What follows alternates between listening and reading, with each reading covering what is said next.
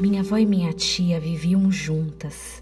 Tinham apenas alguns anos de diferença entre elas e ambas eram extremamente vaidosas, sempre passando cremes, batons e colecionando muitos perfumes. Alguns desses perfumes tinham frascos que encantavam qualquer menina. Claro, Aqueles vidros proibitivos eram um chamariz para crianças desastradas. Ficavam geralmente longe do nosso alcance. Quando eu conseguia alcançar algum daqueles frascos, sentia que estavam vazios. Os seus vidros, né, os seus recipientes eram muito bonitos, dava dó de jogar fora. Eu já tive alguns frascos assim também em casa. Se desfazer deles me fez pensar muito.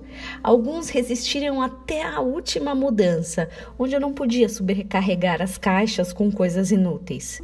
O vidro vazio seria descartado. Frascos bonitos, cheios de perfume, têm um propósito: perfumar momentos especiais ou apenas trazer a autoestima diária mas no exato momento em que aquele perfume se acaba, mantê-lo guardado perde totalmente o propósito. Por fora é bonito, vistoso, mas por dentro é oco. 2 Coríntios 4,16 fala basicamente sobre o efeito que as aflições têm em nossas vidas. Mas também nos lembra que se tivéssemos que escolher ser algo nessa terra, que não escolhêssemos ser um vidro de perfume. Por isso, não desanimemos, pelo contrário, mesmo que o nosso homem exterior se corrompa, contudo, nosso homem interior se renova a cada dia, porque a nossa leve e momentânea tribulação produz para nós eterno peso de glória acima de toda comparação, não atentando nós nas coisas que se veem, mas naquelas que não se veem, porque as que se veem são temporais e as que não se veem eternas. É bom cuidar do exterior, mas o que está dentro tem que ser mais valioso, mais pesado.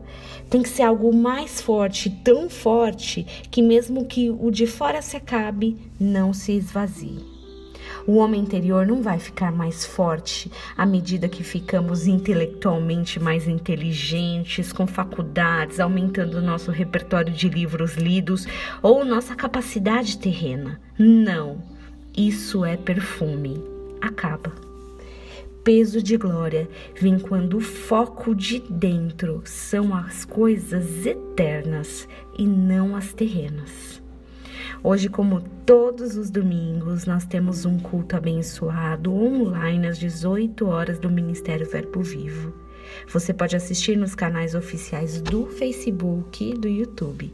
Tenha um domingo abençoado em nome de Jesus.